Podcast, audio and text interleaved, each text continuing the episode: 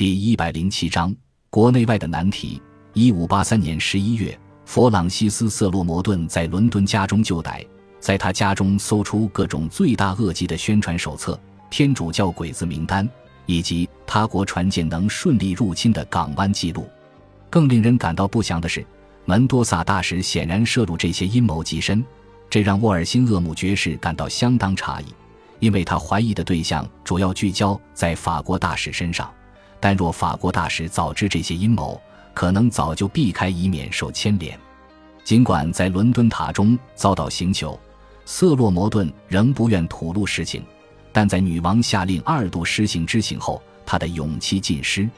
现在我被迫吐露他的秘密，这对我来说是世界上最珍贵的东西。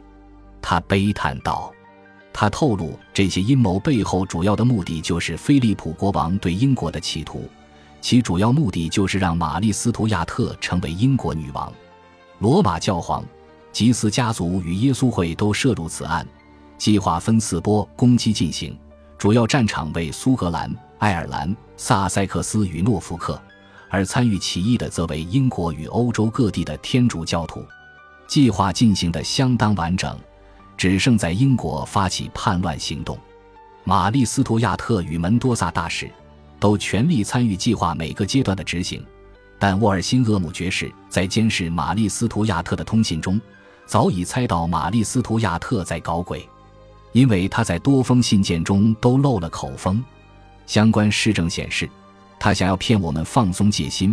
伊丽莎白女王做出此结论，这样我们就不会发现他们在英国境内与欧洲各国的阴谋诡计。英国政府认定这是一个相当危险的谋反行动，因此主动出击，捉拿瑟洛摩顿名单中的几位天主教贵族。有些人被关进伦敦塔，有些人听到风声已经逃窜海外。这回因为有足够的证据定罪，因此宫廷人士坚决要求女王将玛丽斯图亚特绳之以法，但却遭到女王断然拒绝。但她同意在泰伯恩行刑场处决瑟洛摩顿。并将门多萨大使驱逐出英国。门多萨大使临别前的最后一击，表示他的主公将会以战争报复这样的屈辱。但一直到伊丽莎白女王卸任前，西班牙都未再派遣任何一位大使前来英国。英国国会与枢密院都想采取军事行动，予以强烈的行动来保护女王，并呼吁女王尽快对玛丽斯图亚特采取最后的手段。但女王依然犹豫不前，而这次莱斯特伯爵也站在他那一边。他提议将继续以尊荣高贵的方式囚禁玛丽斯图亚特，这样的策略是为了英国的利益。若有一天玛丽斯图亚特真的登上英国王位，他也会记得自己的命是谁给的。但在其他人都想要玛丽斯图亚特的项上人头之际，这个意见显得相当孤单。一五八四年六月十日。安茹公爵因一场高烧在法国沙托特里逝世。安茹公爵之死意味着法国王位已经没有瓦洛王朝的血脉来继承。法王亨利三世膝下无子，法国王位只好传承给他的一位表亲——纳瓦拉的胡格诺教派领袖亨利德波旁。安茹公爵的死讯传来时，伊丽莎白女王显然陷入哀伤，整整三周，几乎天天都在公开场合中哭泣。让旁观者都明了，他对他的小青蛙感到相当不舍。英国宫廷也被迫为安茹公爵哀悼，伊丽莎白女王甚至身穿黑色服装悼念了长达六个月。宫廷气氛一片忧伤。沃尔辛厄姆爵士这样告诉一位朋友：“许多公开与私下的因素让我们一整季神伤。”伊丽莎白女王则写信慰问凯瑟琳·梅迪奇：“尽管您是安茹公爵的母亲。”但我的哀伤并不逊于您，您还有其他孩子得以寄托，但我却毫无其他慰藉，此生无缘再见，只盼死后我能与他重逢。夫人，若您能看见我的心坎里，便能看见一个没有灵魂的躯壳。然而您有太多沉重负荷，我不想再以哀伤令您烦忧。但并非所有人都认可他的诚意。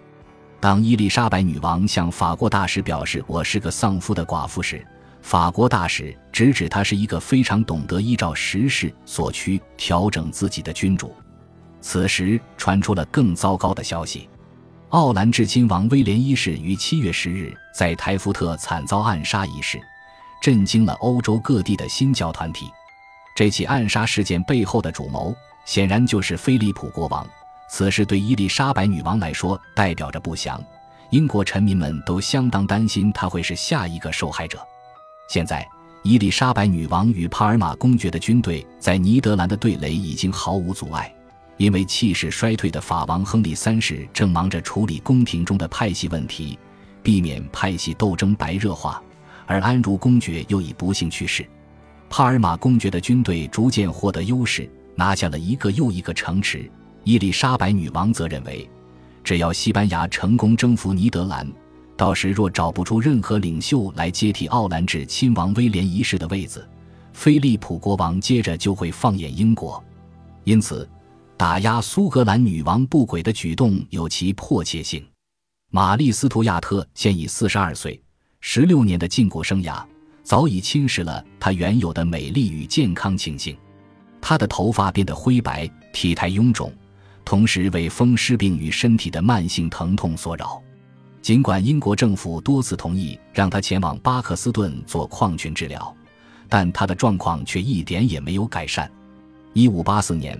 玛丽·斯图亚特主要居住在谢菲尔德城堡，在施鲁斯伯利侯爵的看守下生活，但偶尔当谢菲尔德城堡要进行清洁工作时，他就会住在施鲁斯伯利侯爵的其他住所。施鲁斯伯利侯爵负责审查他所有的通信内容，每当他在许可的状态下出外头透气，侯爵都会派遣一整队的守卫陪伴着他。事实上，无论城堡内外。玛丽·斯图亚特的身边都是守卫，到了夜间，甚至连附近的城镇与乡村都有守夜人。任何想要进入城堡外围地区的人都必须回答自己来访的目的。若没有得到枢密院书面批准，任何人都不得进入城堡，也不得与玛丽·斯图亚特交谈。若他要接见访客，也都有人随时在一旁监视。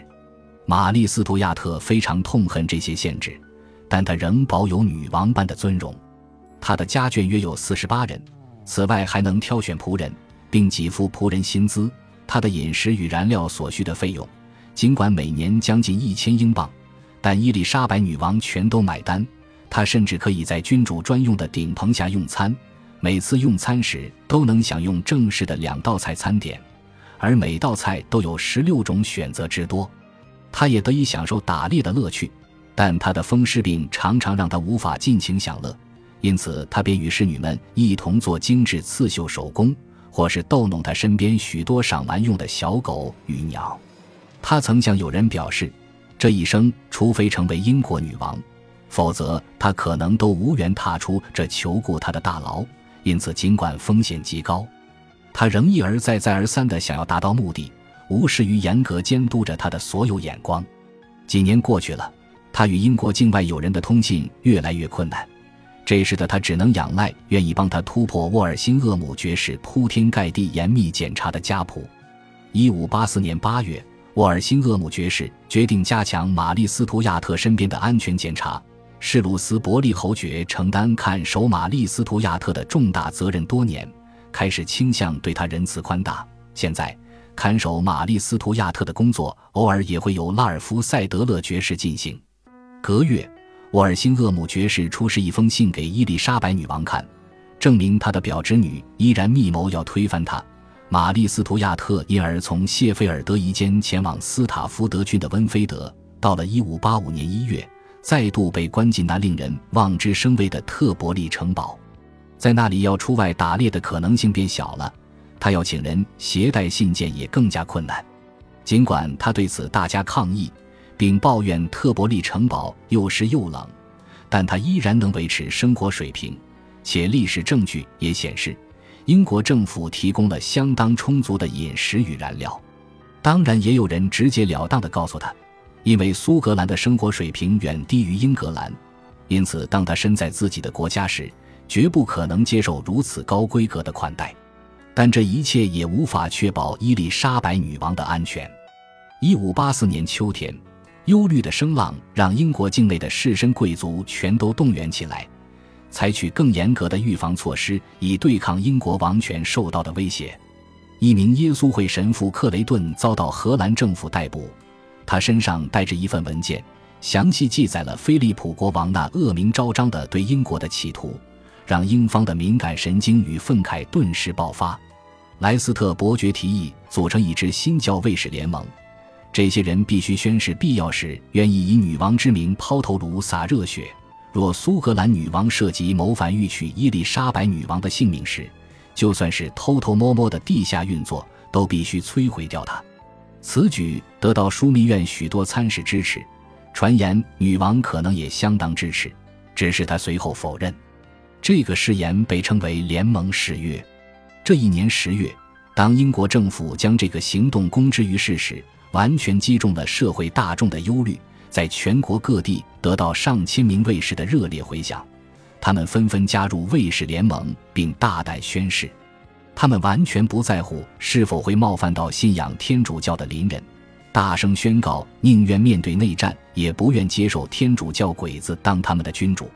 在伯利男爵的教唆下，有人将联盟誓约让玛丽·斯图亚特过目，以此举清楚地向他表明，若他继续挑衅。他的性命可能会受到重大危机。感谢您的收听，喜欢别忘了订阅加关注，主页有更多精彩内容。